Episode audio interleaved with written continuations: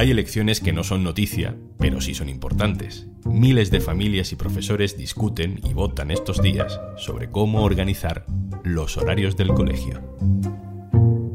Hoy en un tema al día, dilema en el cole, jornada partida o continua. Un tema al día con Juan Luis Sánchez, el podcast de eldiario.es.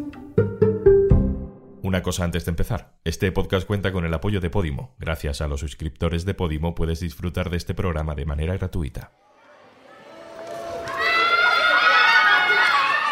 Esta semana se están celebrando cientos de referéndums en toda España. No salen mucho en las noticias, pero son importantes para la vida y para el futuro de miles de personas. En cinco comunidades autónomas diferentes está abierto el debate sobre los horarios de los colegios. ¿Deben las niñas y los niños parar las clases temprano, comer y luego seguir con alguna clase más por la tarde? ¿O deben hacer horario intensivo, comer más tarde y luego ya hacer tiempo en el patio hasta la salida?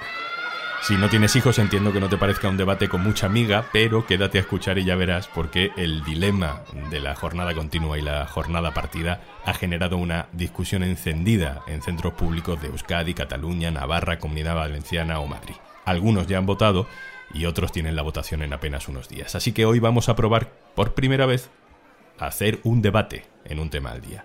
Lucía Lois, hola. Hola, ¿qué tal? Lucía es madre en un colegio público de Madrid, Nuestra Señora de la Paloma, y Marco Rivera, hola. Hola, muy buenas. Marco es padre en un colegio público de Mutilva, en Navarra. Lucía, empiezo contigo. ¿Por qué defiendes la opción de la jornada partida? Para mí defender la jornada partida es defender también una jornada que genera menores desigualdades. Yo creo que la jornada continua genera desigualdades.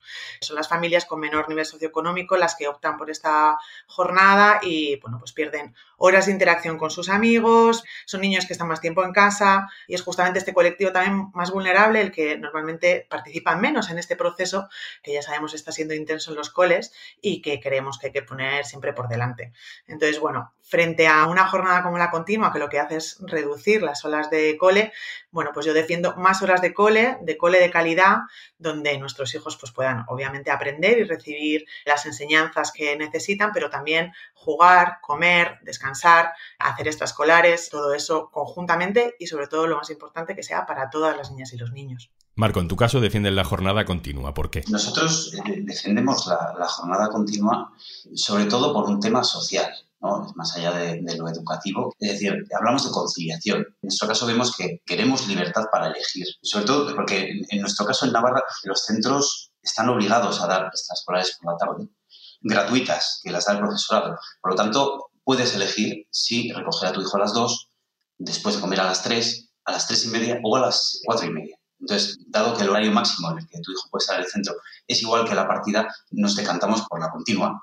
Aquí de lo que se trata es que muchos padres que ya hemos conseguido conciliar nuestros trabajos, resulta que nos encontramos en una situación en la que nuestros hijos no pueden conciliar con nosotros, lo cual nos parece tremendamente injusto y, y muy perjudicial para ellos. Mi hijo necesita hacer vida social y para eso necesita más tiempo. Y por eso defendemos sobre todo la continua, para poder tener todo esto. Lucía, si el método de enseñanza que hay en los colegios suele ser tradicional y solemos echar en cara al sistema que es muy rígido, ¿Por qué no ves bien esta opción, digamos, más flexible que apunta Marco? Pues porque no es igualitario para todos los niños y las niñas, ¿no? Hablaba Marcos de lo importante que es para nuestros hijos e hijas socializar y todas esas cosas que se pueden hacer fuera de la escuela, ¿no? Justamente creemos que la escuela es una institución que permite dar oportunidades a todos los niños por igual, vengan de donde vengan, sean sus familias como sean. Nosotros creemos que en la jornada partida se permite e incentiva que esa socialización se den dentro del centro escolar entre niños que pueden ser muy diversos y eso creemos que es muy bueno para todos los niños, ¿no?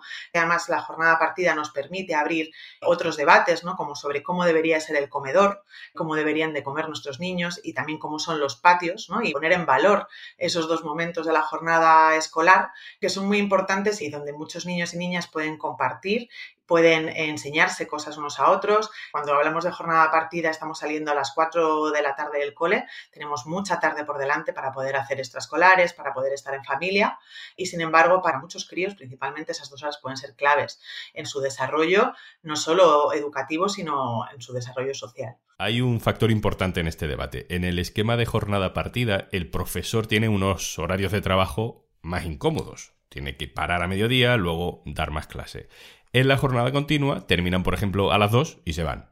Eso hace que la iniciativa para poner jornada intensiva en los centros suela salir de los profesores y la inmensa mayoría están a favor de la intensiva, ¿no, Lucía? Sí, y yo reconozco que obviamente la mejora laboral es fundamental y, en ese sentido, bueno, pues empatizo con su reclamación. Creo que deberíamos de consensuar con los profesores que si lo que queremos es una escuela pública de calidad, lo que necesitamos son más recursos, ¿no?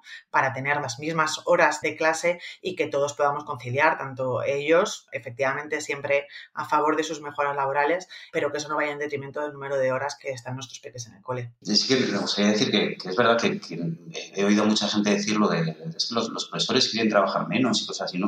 A veces nos olvidamos, ¿no? el profesor es vocacional, tiene que estar aquí trabajando todo el día, ¿no? Bueno, o no. Entonces es un trabajador también. Entonces hay profesiones que no lo permitirán, pero las que lo permitan, pues yo creo que es nuestro deber intentarlo, porque mejoramos, mejoramos todos. No sé si es así en todas las comunidades, pero en principio la jornada intensiva no implica necesariamente que el niño haya que recogerlo, mm, por ejemplo, a las dos, ¿no? Eh, porque, bueno, luego hay comedor y los monitores de comedor se quedan con ellos hasta la hora de salida, que es la misma de la jornada partida, pongamos que las cuatro.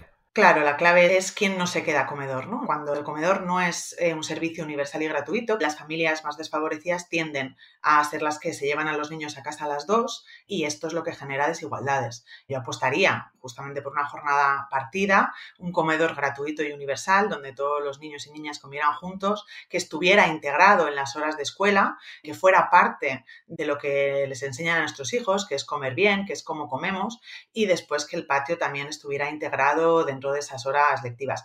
Hay otra cosa que también es muy importante y es que por lo menos en Madrid estas dos horas de comedor y, patio se han privatizado. Es una manera de privatizar una parte de la jornada escolar, que debería de ser obligatoria, y que ahora mismo realizan empresas de catering. Bueno, pues a mí me parece que precariza, digamos, horas de escuela y que deberíamos de poder pelear para que esas horas fueran parte del colegio. yo, estoy plenamente de acuerdo con, con Lucía sobre lo del comedor. Debería ser gratuito y, por supuesto que sí. Yo creo que no lo veo como parte del debate. En, el fondo, ¿no?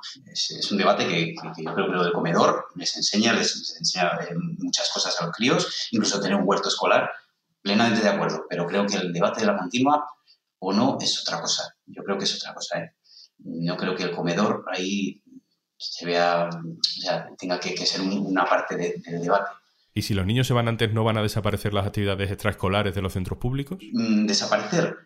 No, eh, todo lo contrario. Las actividades tienen sus horarios en, base a, los horarios del, centro. ¿Qué pasa? Si toda la tarde la tienen para hacer más clases, pueden hacer más cursos de distintos tipos, con menos alumnos o incluso más espacios en el tiempo.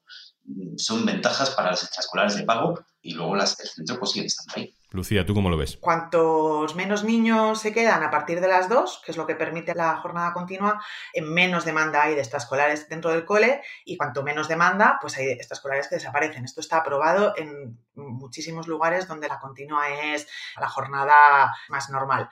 Y esto lo que supone es que las extraescolares se convierten en algo que pasa fuera del cole y que solamente se pueden permitir algunas familias. ¿no? Entonces, reducimos el tiempo de colegio, pero al mínimo, que es al tiempo lectivo, digamos, al de las clases, para luego eh, las familias que se lo pueden permitir tener ese extra escuela en la escuela de música, en la de arte, eh, un profesor particular para hacer las clases de apoyo. Todo eso es lo que se pierden los niños que se van a las dos a casa porque, como estaba diciendo, normalmente no quieren o no pueden pagar el comedor. Yo apuesto porque la música, el arte, el deporte sean parte del, del horario de la escuela, ¿no? Y que a lo mejor necesitaríamos más horas de cole y no menos para poder integrar todas esas actividades y que fueran para todos los niños y las niñas por igual. Yo creo, que mira, la, pandemia nos ha traído cosas terribles, pero también nos ha dado alguna cosilla por ahí y una de ellas ha sido que nuestros hijos de repente han salido todos a las, a las 3 de la tarde o así, que estamos con nuestros hijos desde las 3 de la tarde. ¿Qué pasa? Que, que muchos nos hemos dado cuenta hemos pasado tiempos muertos con nuestros hijos que resulta que no son tiempos muertos, que son tiempos muy necesarios y que echábamos mucho de menos y no los teníamos. Y ahora los tenemos y ahora los queremos y no los podemos, no podemos perder eso, no lo podemos perder. Lucía, Marco, lo tenemos que dejar aquí. Ojalá los debates de las AMPAs de algunos de los colegios que conocemos fueran tan edificantes como este ratito que habéis echado con nosotros. Muchas gracias a los dos. Gracias a ti. Muy bien, muchas gracias a vosotros. A los dos, chao.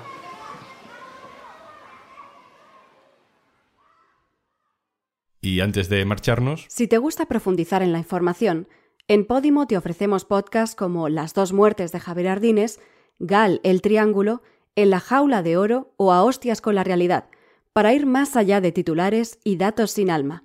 Consigues 60 días de prueba gratis en podimo.es barra al día y descubre estos y otros 3.000 podcasts y miles de audiolibros más. Esto es Un Tema al Día, el podcast del diario.es. Puedes suscribirte también a nuestro boletín con la producción de Carmen Ibáñez Zascún Pérez y el montaje de Pedro Godoy. Un saludo de Juan Luis Sánchez. Mañana, otro tema.